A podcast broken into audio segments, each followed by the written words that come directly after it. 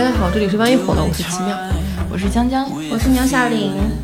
今天呢，可能我们的录制音呢会跟以往有一些不同，因为我们临时换了一个场所，是不是更有磁性了呢？我们的声音。对，然后就是主要就是我们今天就是一个什么主题呢？想聊一个搭子，那我们今天就属于摸鱼搭子了，对吧？因为我觉得咱们仨平时录播课就是一个半摸鱼状态，纯唠嗑，一种很高明的摸鱼，对，一种很高级的摸鱼。嗯，哎，我看网上有好多人找播客搭子，哎呦，哦，对，怎么着？想在评论区举手？怎么的？嫌弃我们了？想换个搭子？哼，哎，你们说为啥现在搭子这个事儿这么火呀？兴趣吧，嗯嗯，为啥兴趣？我如果从我自己的角度来看的话，我觉得，我不知道是不是我这个人兴趣爱好有点多，嗯，就是展也看，音乐节也看，然后环球影城也去，就是我哪哪都玩儿。但是你身边的这几个朋友吧，你就很难，他们都愿意跟你一块儿去。江江就是一个兴趣爱好比较多，小玲就是一个主打一个周末特种兵旅行，我的这爱好比较垂直，我感觉，嗯。然后你每次都薅谁跟你一块儿去啊？我都薅亚萍跟我一块儿去，嗯因为我和亚萍旅游基本上都是我俩跟别人吵架，我俩之间很少吵旅游的时候，所以就在旅游上这方面比较和谐。而且有的演出他不喜欢看，但是他会陪我去，嗯，并且他还定了过两天在嗯、呃国安对上海什么什么队的比赛。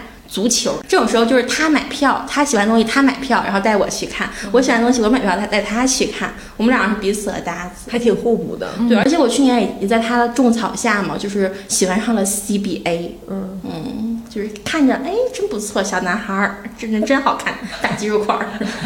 你看的不是球，你看的是人呢。我看的人呢，最后也被这种体育精神感染了，嗯，你自己升华一下。除了你跟亚萍这种生活里的搭子，嗯那个你觉得九九年那个弟弟是你的什么搭子呢？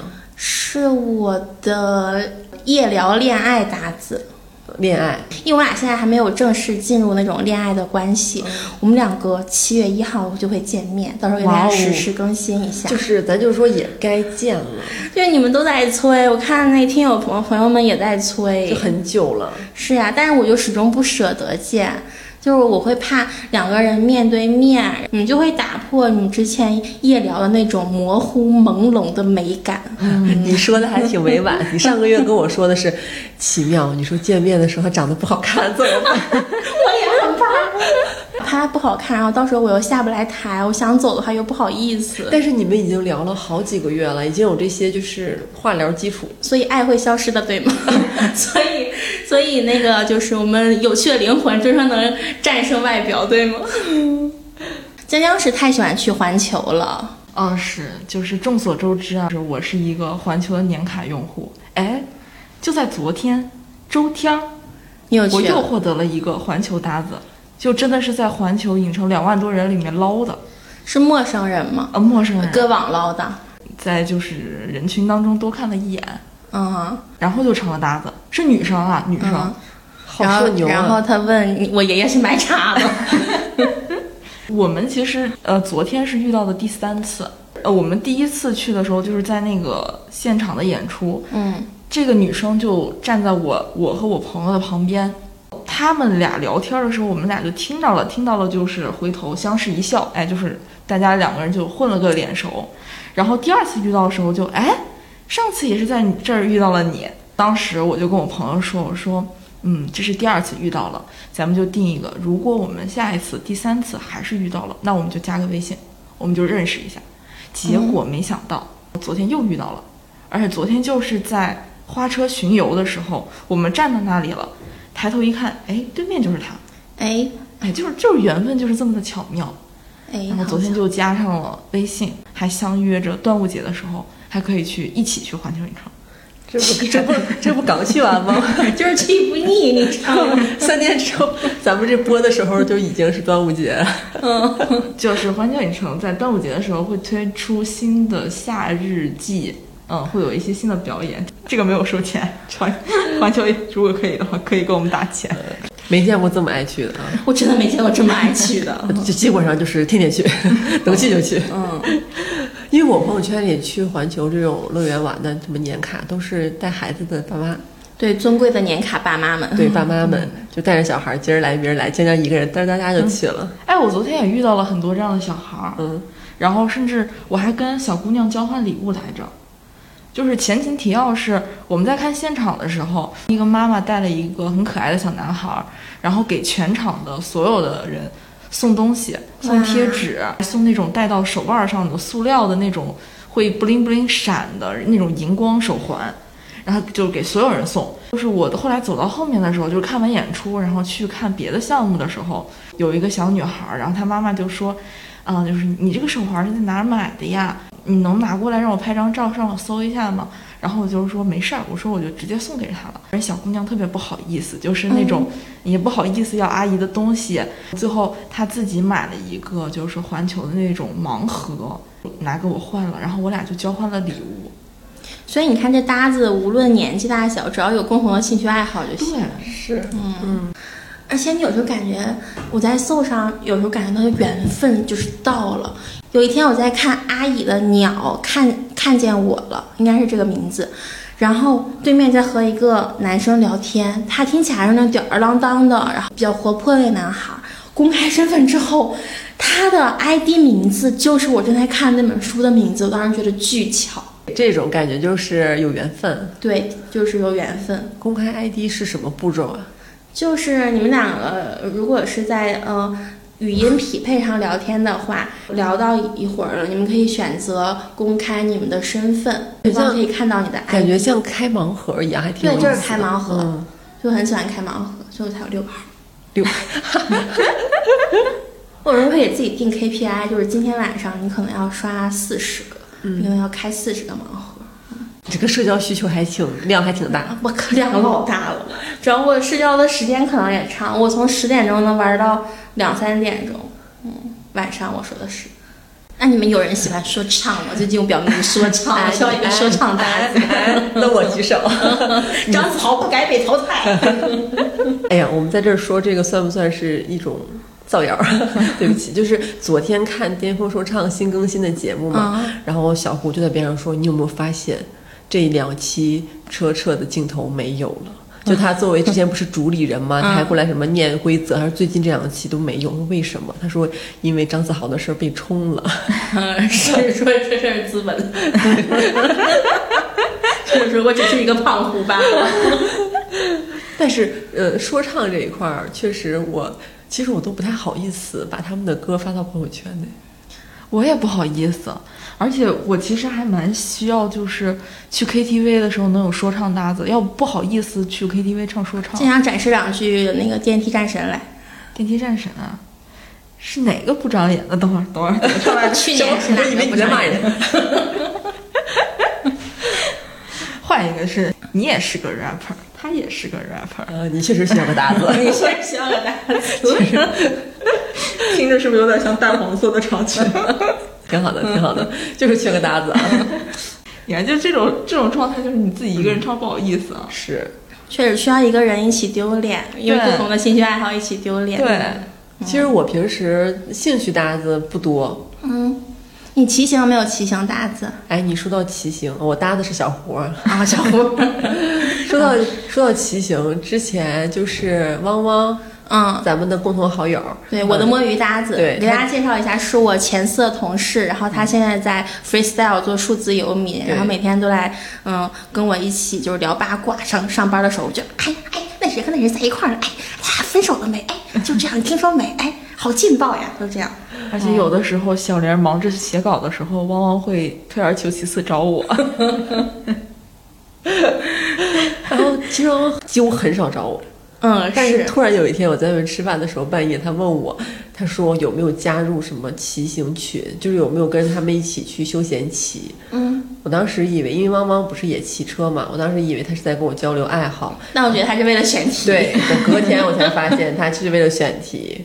我 也回答了这个问题。我之所以没有去骑行圈儿混，或者是去加什么群，然后跟他们休闲骑，是因为休闲骑的本质就是不休闲，是说是可卷了，听说。非常卷。这个我很能理解你，因为我近年就是比较喜欢爬山嘛，爬山他们也有那种休闲骑，什么休闲爬零基础，对对，爬山还啊休闲骑，休闲 骑自行车还能往山上 骑。山地自行车。就什么新手徒步，那一看十公里以上，然后都是什么爬升五百多米，我看我说这叫新手，难度真的很高。而且你感觉就是和一个大部队吧，你就很有可能跟不上人节奏，或者是怎么样，你就很会有很多这种担心。嗯，有，嗯，而且还有一个原因，我觉得是因为可能我我觉得我是个 I 人，就是 I 人好像不太会去特别主动的加入某一个社交的一个团队或者是怎么样。我们一般就是有搭子，都是等待某些艺人的打捞。就是他们过来捞我们了，哎，我们就加入了，都是一般是这种形式。你是一只鱼，是吧？这没错呀。但是我感觉，你像一起爬山、一起骑行，可能在团队里面搭子，很多情况下会让一些很难的事情更好坚持下去，望梅止渴、画饼充饥啥的。对，而且还有一个就是，我怕我攀比，在因为我不是装备党，然后如果我跟人家一块儿骑，我肯定会觉得人家的车会很好。或者人家这个装备很好，我就会有点攀比的心理，我很容易，所以我就是，嗯，从源头上掐断，就跟小胡骑就好了。嗯，我我有类似的想法，嗯，就是我特别怕的是我进入了人家的那种就是徒步团或者怎么样，会显得我特别菜。你说爬个十多公里，就是我确实觉得完全是到后期肯定是靠毅力撑的，但是呢，哎，你跟朋友去爬，就是显得我特别的厉害，我都是在前面说加油。马上就到了，马上就上山顶了，加油！朋友们不愿意跟你去了。朋友们，完，你说我谢谢你。我说你们都是我的特种兵，都是我的兵。你们选的都好累呀！我在运动上面不需要搭子，因为不运动。骑车还好，不累，不累。之前你是不是尝试着让小玲变成你的那个动感单车？动感单车搭子。我之所以会找动感单车搭子，是因为他就是你花钱买了会员，不是有直播课吗？嗯。然后直播课里就很有氛围，几百个人。我当时就是想，如果这几百个人里面有一个是我认识的人，我会有一种精神上的共鸣。就是我们两个在，就是我闭上眼睛，我们是双人在那种新疆大草原上，或者新疆那种公路上骑行，我会有这种感觉，就不孤独。确实，所以有一次我虽然不想骑，但我当了这个奇妙的搭子中介，我把亚萍介绍给了奇妙。亚萍说：“哎，我想骑。”只是就是我没有说，呃，我问你骑不骑，是你一定要骑。但我感觉小刘会有压力，小刘就是我不想骑，但是我必须得给奇妙安排一个，我必须得安排个搭子。他当时我就啊，我说那行吧，但是我又很担心亚萍是不是被小玲摁头。我一想，我是不是干了一件坏事儿？没有，亚萍可乐意了，是吗？嗯。因为我我我现在还是觉得，就是搭子这个词儿，就是他会比朋友会更轻一些，嗯，更轻盈一些。他就有一点像那种友谊 crush。就 crush 一般就是会比喜欢呀、爱情那种就是会很轻盈，它可能会很短暂，它很有可能就是醒时同交欢，最后各分散，就是会有有点这个意思。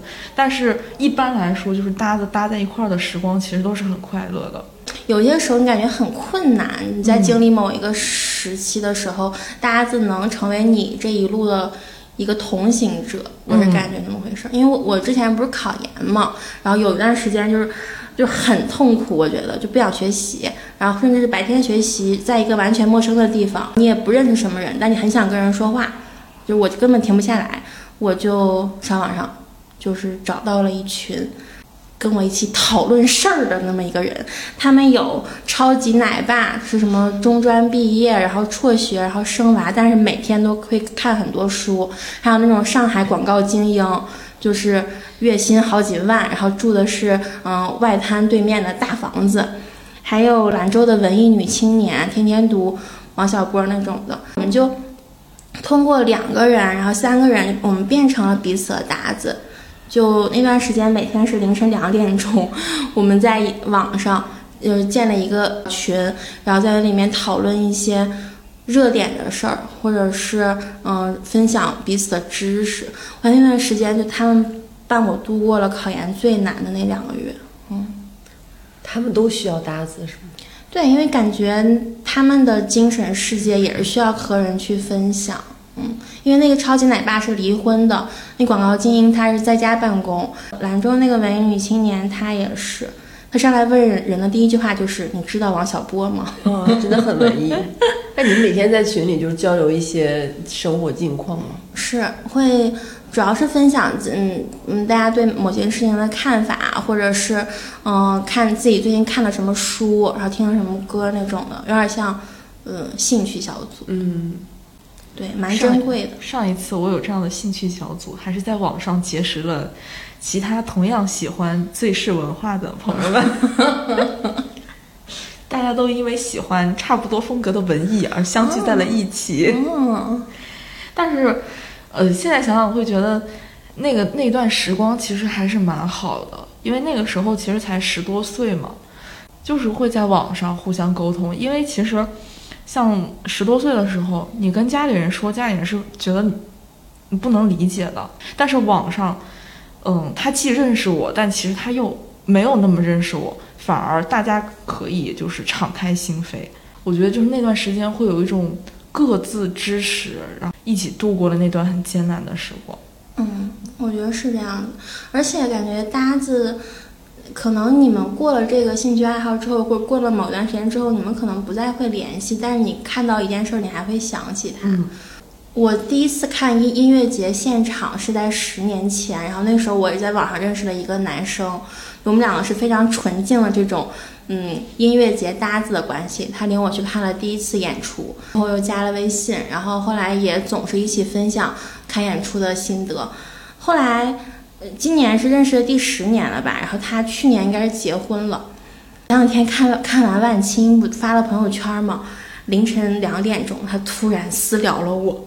啊，其实我当时不知道怎么回，我有点紧张，因为我知道他已经结婚了。你在凌晨中给一个女生发消息，我是很紧张，我很紧张，我不知道，我就很尴尬，我就回了个表情，因为我想保持一个我们两个之间这种，呃，纯洁的关系，对，纯洁的比较有界限分明的关系。我过了二十分钟回他的了，我故意的。然后他大概过了五分钟之后回我，然后他说：“哈哈，没事儿。”嗯，我就是想看看你在干啥呢？没事儿了，我惯了，就这样。可能他中间也经历过一个思考。嗯，他给你发的啥消息啊？他就是问我你要领人在吗？然后你最近怎么怎么样？然后给他发了一个表情，我说哈哈哈，挺好的。嗯，我觉得他可能是因为在朋友圈刷到你的，呃，你的看万青演出的那个动态，对，勾起了他的一些回忆。但是我很紧张，因为他已婚哎。嗯，是，嗯。可能在夜晚，他有了一些思绪的游离。我觉得大家就是需要隔一段时间那种冷静一下，然后保持彼此之间这个纯洁的搭子关系比较好。而且基本上他应该是很多年没有联系了吧？你们都对，很多年没有联系。但是他每年春节都会给我发祝福的那个消息，就是专属定制的那种，然后我也会礼貌的回一下。嗯，其他的没有别的，平时不太会联系。危险！危险！危险！危险！危险！太危险了！我当时在道德的边缘，我是肯定不能迈过那条线的。对对，咱们知道人对方已婚，咱们连回消息都是胆战心惊的那种。是呀，是吧？再过分了，肯定要把你删掉了呀。嗯。我现在突然想起来，我之前曾经有一段很还蛮特别的一个搭子的故事。就是早年间有一些公众号会有那种活动，你发一段你自己的一些消息，或者是你的社交诉求，然后发给他，他会给你匹配一个人，你的电话会留给他，他的电话也会通过公众号留给你，然后选择在某一个时间段，这个时间段是一个你可以打电话给他，你也可以等待他打电话给你的一个时间。嗯。小那个时候年纪比较小，会很喜欢这种的社交活动或者是这种社交实验，然后我那次就打过去了。我还记得我当时应该是刚上大一，在沈阳读书，然后那个姐姐是在上海复旦读博，嗯，她她其实是工作了一段时间，她是医学硕，硕完了之后工作了一段时间之后接着读博。我们两个其实维持了很长一段时间的一种。互相分享生活的一个状态，我会跟他聊说，嗯，好不容易高考结束了，然后生活怎么怎么样，然后他会跟我分享他在上海这么长时间，包括之前出国了，国外的他的感受，然后是还有就是在上海的感受，然后他会说他觉得。他喜欢上海的地方，不喜欢上海地方，因为我那个时候可能是收到郭敬明老师的荼毒，就是对上海有很多的想象，美好的想象。嗯，我就会问很多，然后两个人会交换很多很真诚的一些想法，因为他也会跟我说，他觉得，嗯，上海有很多地方蛮好的，觉得他很礼貌、很有界限的同时，也很冷漠。他也会觉得，哦，我我好像也会因为这样的冷漠受伤。就是我们两个聊天就是非常的深，就是从来不认识的两个人都不知道对方长什么样子，但是拿起电话或者是拿起了手机聊内容都是很人生观、价值观。嗯。是，我觉得这种比较好啊，因为比你见面聊你多大了，然后你相亲没有，你结婚没有，你工资多少，有意思多了。嗯嗯，那好像像那种喷炮一样。是是，我就我就会感觉他有一些很孤独的话，甚至可能这些话他也不一定会对朋友说起，或者是他也会说啊，就是每天读博，其实医学就很枯燥啊，就是怎么怎么样。然后我也会聊一些可能我也不会平常跟周边朋友聊的一些话题，因为我会觉得这种关系真的很特别，它算是一种暂时的一种人生搭子。确实这样，网上现在还有减肥搭子，可多减肥搭子了。但是减肥搭子这件事情比较特别，就基本上大家会建一个减肥的群，然后每天报体重，然后报饮食。我加过一个群。那个，因为因为很多人坚持不下来，然后就退群了，或者直接把大家拉黑了。嗯，就是这样。拉黑，拉黑。然后减肥搭子真的对友谊是一个非常大的隐患。太损害了。因为我们曾经就是组过这样的一个减肥群，其实都是朋友。嗯。但是我就是这个减肥群的队长，我的要求就是大家每天要发自己的一日三餐，你就算是实在是嘴馋，你吃的小零食你也要发上来，发上来之后就别人会辱骂你。太残酷了吧！我也得退群了，我也退群。我还记得崔老师是你们群成员之一啊，对，嗯嗯。曾经我还有一个朋友，他因为想减肥，然后加入了这个群，因为承受不了另外一个朋友对他的指责，对他吃了很垃圾食品的指责，然后愤而退群。你们这群慢慢变成了 SM 群，感觉像。主要是当时他们减肥群成立的期间嘛，有一次我们就是咱们去园区食堂吃饭，那是我为数不多的吃饭，还碰到了崔老师。我当时心里就是看到崔老师每一份主食都加，然后就是米饭。面条，然后可能是窝窝头，反正就是类似那种面食，碳水炸弹，对，碳水炸弹，然后每一样菜都加，就是它就是咱们打饭那盘儿嘛，小山，它落了一个小山，小山重叠鸡鸣面。然后我还 我我当时我记着从那出来，我问江江，我说崔老师现在还打卡吗？他说打，我说就这图这这饭拍了，发到群里是吗？就是我们群自从自从发生了那个退群事故之后。就我的态度已经对大家和蔼多了，就生怕大家再接着退，再退就没了，影响我们之间的友谊。再退每天只有崔老师发碳水炸弹，崔老师那样的我都是每天就是强忍着睁一只眼闭一只眼，就只能看着崔老师发说，嗯，荤素搭配还挺健康的。但是你会从这个减肥群里面看到一些端倪，就比如说今年，大概从三月份还是四月份的时候开始，崔老师。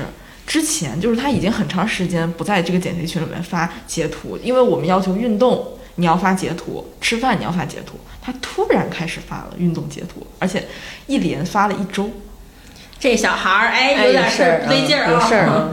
然后果不其然啊，就是这个月就是传来了他恋爱的消息。哎呦妈呀，就有些端倪吧，就出现了，就是管是管不了的，这个东西只能自发。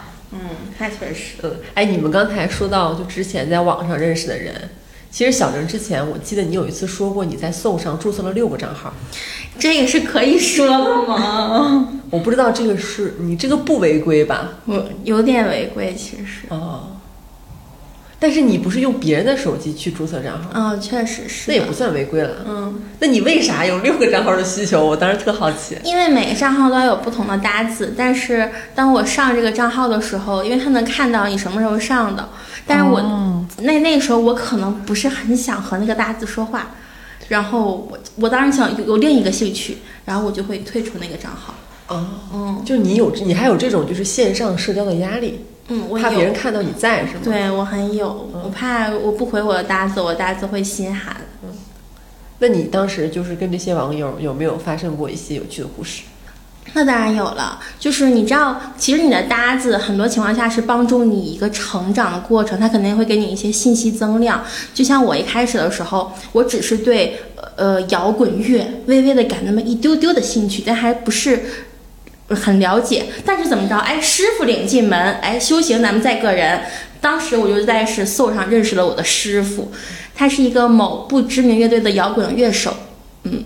然后他当时给我推荐了好多超级朋克的乐队，我整个人听完之后，我就感觉，哎，这是一个另一个新的音乐领地。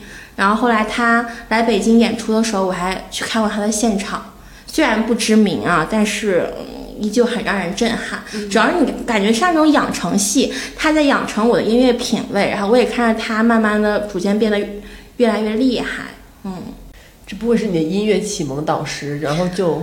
我觉得是我的音乐启蒙导师，因为我一开始还跟他聊的时候还挺能装的。我说：“嗨呀，不就是乐队吗？不就是谁没听过呀？”然后，嗯，他很谦虚这个人，然后他就给我分享了几个乐队，嗯，说你可以听听他们的歌，他们的歌也很好听。其中有就有一个是他这个乐队的，他自己的乐队。对对对，可能是乐队成长期需要一些自荐吧。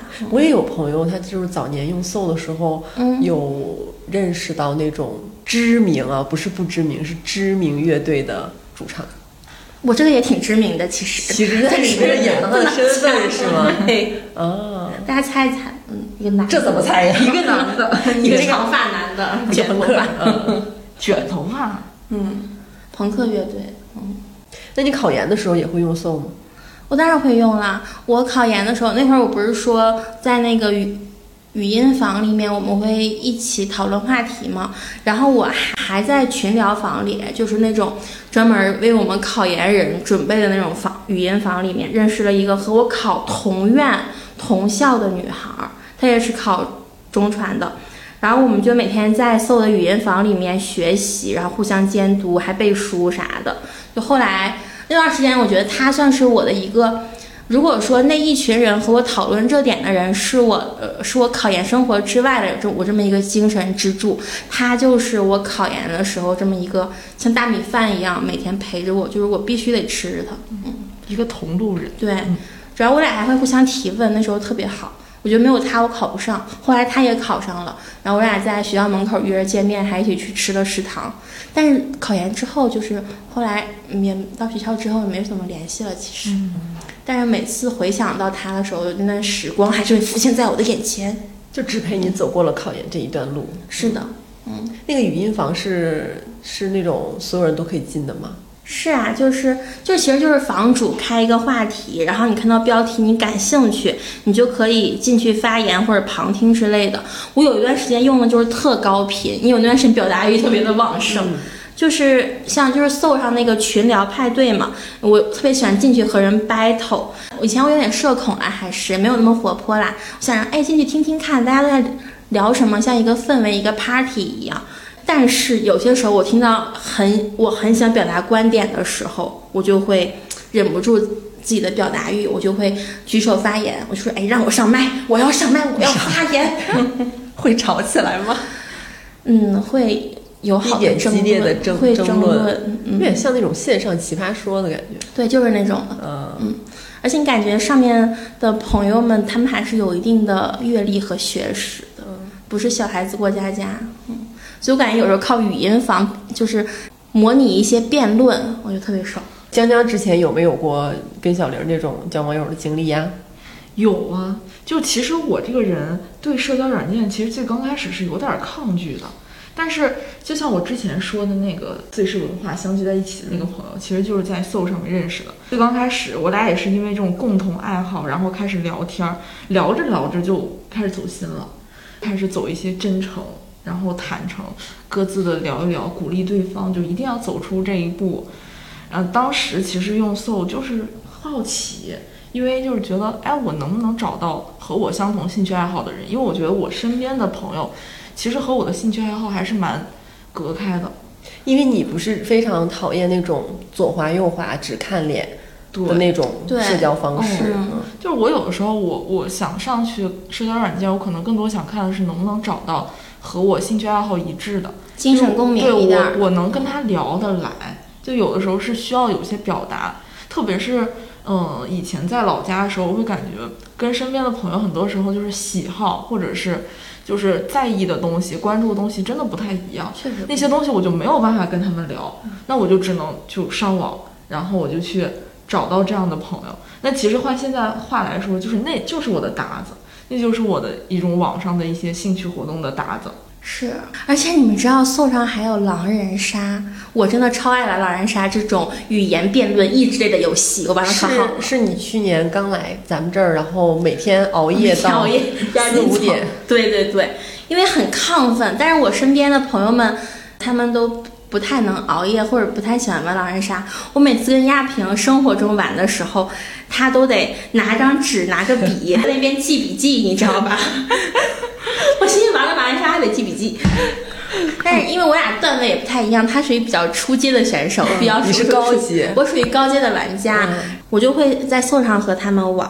后来我发现，就是搜上玩狼人杀的人真的蛮厉害的，像无论是亚萍那种初阶的，亚萍后来也上送上去玩狼人杀，因为我不爱跟他玩。嗯因为你们两个都爱玩，但是你们两个又不一起玩。对，因为他属于刚刚刚成长的郭靖，我属于已经是黄药师老顽童的级别了。嗯，哎，所以就是在在送上玩狼人杀是那种每个人轮流开麦那种。对对，也是那种的。嗯，而且那个整个效果做的也特别好。并且很特别的是，你可能在语音房，你和这个人聊得很好，而且你们又都喜欢玩狼人杀，你们可以从语音房出来一起玩狼人杀。嗯嗯，不一样的，就是加了好友之后再拉他是吗？对，都可以跟他说我在这个嗯玩狼人杀，你可以跟我一起进来。小玲，要不你下回拉拉我，我就找不着人玩狼人杀。现在在搜上拉你，嗯。带你一起玩，所以现在是不是应该有很多人会就是在现实生活中缺一个这样玩这种益智游戏的搭子？我觉得太缺了吧！我感觉，嗯，大家的爱好差的差挺多的。像我就不喜欢玩剧本杀，但我喜欢玩狼人杀，因为它很快，然后很考验口才。嗯，但是我身边的朋友都喜欢玩剧本杀。剧本杀之前朋友叫我玩过一次，当时玩完之后，第二天就下一次再喊我的时候，我心里就会有点犹豫了，我感觉像加班儿。因为你一个要做六七个小时，如果线下玩的话，太久了。但线上我可以在那个哎躺着玩，我可以趴着玩，我可以倒着玩，嗯，可以不睡觉玩一宿。我确实也不睡觉玩一宿。那会儿我记得你来第二天早上喝完咖啡，说自己不行，心脏那个跳的有点快，跳撑不住。我当时可疑惑了，我说这玩意儿小玲工作量也没有饱和到这个程度呀，怎么晚上干啥了都？我把狼人杀了。我感觉你其实特别典型，就是白天会跟我们这些现实中的活人一起相处，对。然后晚上了，你还有你的夜生活的一些朋友，确实感觉像一个分分界线一样。是，我好像一天到晚都在都在搜手。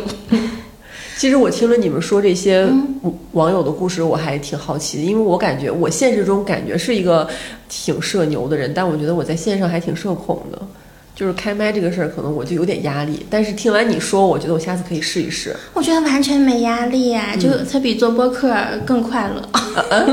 啊，大胆发言。好吧，但做播客也很快乐啦。因为我跟小胡恋爱谈的有点久了，嗯，其实很多朋友。包括我身边的朋友，他们会觉得有男朋友的人可能不太需要其他社交活动，但其实不是这样的。我很多事情都不太适合跟小胡一起干。对，嗯，但是周末约你也约不出来。那那确实是，但我周末其实是在跟一些垂直赛道的朋友去干其他的事情。我约江江去看过脱口秀，嗯，那那看的是梁彦增那一场，就是不开玩笑那个播客的主播之一，当天还有人求婚呢。嗯嗯。在这里邀请一下梁彦增老师来我们串台，来我们串台。有没有跟梁彦增老师是线上搭子的朋友可以替我们传个话？有没有听友们去帮我们搭个线儿？小刘超喜欢他，嗯嗯，超爱超爱。看来我们已经满足不了你的需求了。不是，跟大家班儿打。我跟牛小玲最多就是去小卖部搭个伙儿，吃烤肠搭个伙。我经常会邀请你们上厕所搭。对，江江上厕所，每次但其实最开始我们还搭一搭，后来也搭不动了，因为我们坐的这个区域只有我们仨，每次经常上厕所的时候，三个人就是排排站一起上厕所，感觉超级的，有点奇怪，有点像重启人生里面的那个小小朋友过马路，你知道吗？后来我我就观察，如果小明起来搭，我就不搭，搭一个就行，搭一个就好。小时候就女孩好像总喜欢厕所搭子，对，就是会想站起来说有谁想上厕。所一起啊！小学的时候有个女孩是我厕所搭子，她喜欢在厕所里面吃橘子，他说这样味儿好。他说你也要来一口吗？他说的是橘子的味儿好是吗？他说对，这样的也是就是在厕所，我们那儿还是旱厕，对不起，啊冬天的东北的旱厕，他就是在等等位置，然后拿扒开一个橘子，我我也在旁边等位置。他说你也要来一口吗？这样味儿特别好。我说不了不了不了不了不了。他好特别呀！对呀、他还是我的学习搭子，我俩会在我姥姥家那个小屋，然后一起坐在床床上，然后对着窗户那儿写作业。我俩每天都会买一个东北的炸冷面，一定是炸冷面或者炸地瓜饼。但是我俩当时比较坏，就是懒得下去扔垃圾，每次把那个袋儿呢就扔我老家的床缝里。一年半过去了，有一次我大姨在收拾卫生的时候，把我薅了过来。全都是白色垃圾袋儿。咱姥儿这没个垃圾桶吗？幺零它那个就很方便，因为你看小有个缝儿，小孩儿很想往里扔东西。是确实，对，这一看就是你干的，都不会怀疑到第二个人对身上。你老说下回你来收拾。特别让人惊讶。哎，你们会不会在上班的时候，就是有一种时刻想同步自己的动态信息给自己的上班搭子，就是线上的？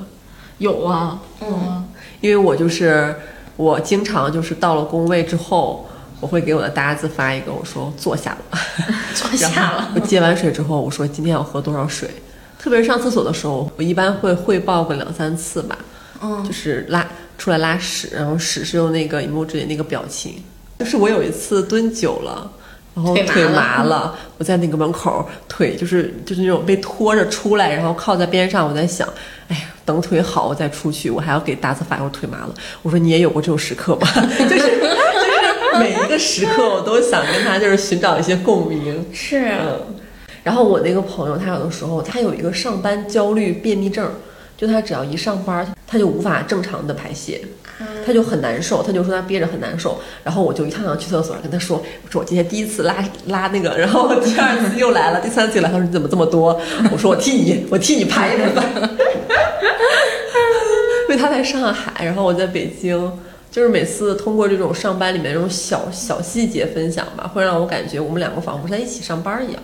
嗯，哎，你们有没有觉得，其实搭子其实是一种友情的前奏？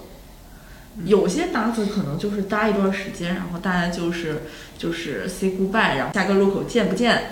但是有一些搭子搭着搭着，然后其实你你俩就是慢慢慢慢就成了朋友，甚至可能后面会成为好朋友。是，因因为我觉得其实朋友不光是就是有利益交换之类的，其实很多时候就是共享很多很多的，可能看似无聊，但可能看似也特别的屎尿屁的那些时光。嗯，因为我感觉我生活中的大多数朋友都是靠是一个社会关系或者社会隐形的规则，我们分到一块儿去的。嗯你和你的同桌成为朋友，然后和你大学室友成为朋友，咱们上班一一块儿成为朋友，这种。但是搭子的话，它完全我觉得有一部分是因为你们两个人的完全兴趣爱好是有一样的，或者是在一起面对一个很艰难的事儿，嗯还蛮可贵的。而且我觉得还有一个就是，之前其实我也说过，我觉得其实工作了之后会有点交朋友难的问题。嗯我是觉得像体制内啊、事业单位可能会好一些，但是可能像在北京、上海，有的时候你工作换的又勤，而且如果你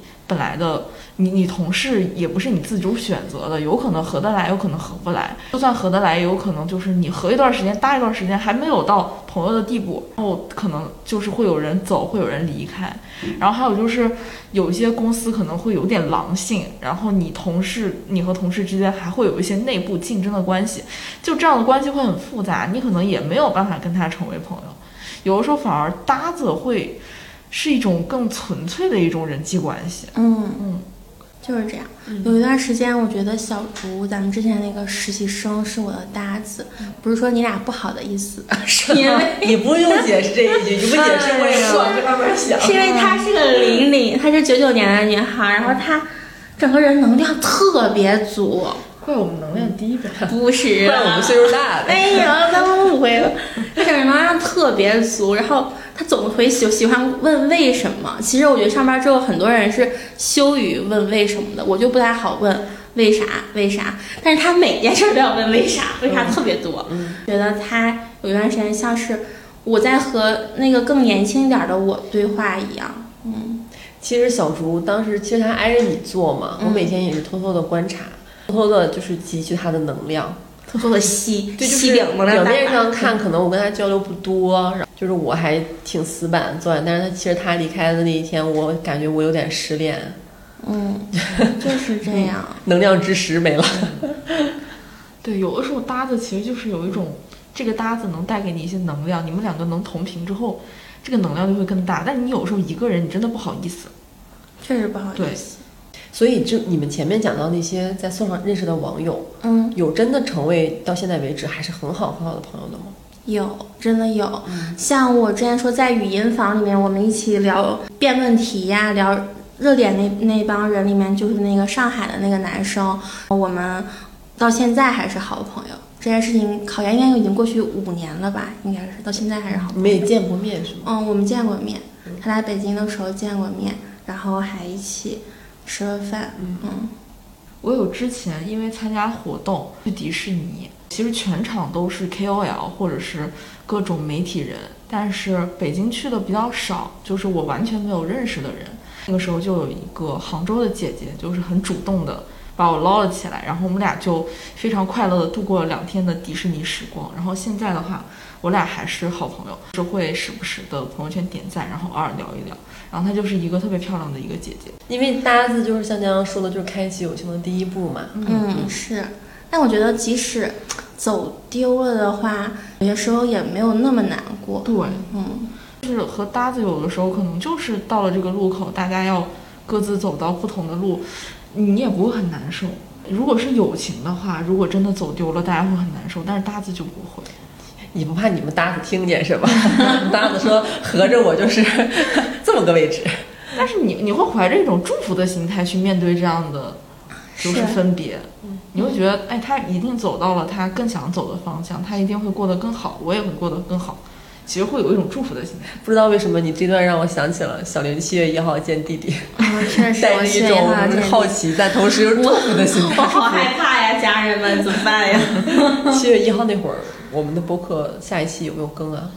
反正就是那一周，估计发生了什么，我们应该会。我会给大家及时播报一下，好吧？你这也属于听友朋友们的养成系了。嗯养成系，对，就是一个呃半半熟爱情故事，直播了几个月了，终于要见面了。对，而且他现在作为我的夜聊恋爱搭子，我俩其实看电影啊，喜欢的什么音乐风格完全不一样。他喜欢治愈系和治愈系的，但我喜欢现实主义，然后苦难一点儿的。嗯嗯，所以他听的歌我我都不听，我听的歌他也不听。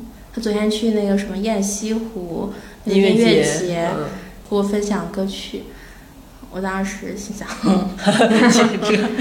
谁的歌呀？但我会为了他就是特意去搜一搜看，因为毕竟我俩属于夜聊搭子，你这个时候你会互相交交流一下意见。求同存异。嗯对，昨晚果然交流了一些意见，嗯但是我没有怼他。要以前的话，我换别人我可能会怼他，我说这个歌你也听，但我就说，嗯，能看出来你是一个很柔软的人。就咱别在见面那天之前聊崩了就行。对对，就 不聊崩，不聊崩，给大家实时更新，到时候我的夜聊搭子。嗯那今天咱们也说了这么多关于搭子了，最后你们两位还有什么话要说吗？我希望能够马上拥有一个恋爱搭子。江江就是撒网撒搭子，其实江江说开启友情第一步，其实后面还有一句话，万一还能开启爱情对，。万一呢，是吧？就这个东西，嗯，我觉得其实我用社交软件儿，然后包括用搜已经很多年了。然后我在上面不是去找恋爱对象或者什么的，我觉得很多人会对这个有误区。他更多的是找你一个陪伴的人，而且我会把它当成一个我的信息增量的一个来源，因为你嗯可能上网上去搜索一些信息，它都是别人的分享，但是你在和人实时的一对一的交流中，他在说话，你在听，然后给他反馈中，你可能能获得一些更好的成长。我就看很多书啊，然后电影啊，然后有很多爱好都是从上面培养起来的，嗯，都是通过大家的分享一些兴趣培养起来的。那是个搭子容器啊。对你有时候很孤独，就是你找不到其他人可以倾诉的时候，上面有很多人可以包容你、收留你。蛮好的。是的，我是真诚推荐，非常真诚。行，那咱们今天说了这么多呢，要不今天就到这儿。好的，好，那咱们就是下期再见，拜拜上班搭子。嗯，上班搭子这个录完咱还得去搭呢。咱继续搭吧，拜拜。拜。拜拜。She's my captain, she's the sea. She's the sun on my back, baby, believe me. She's my captain, she's the sea. She's the sun on my back, baby, believe me.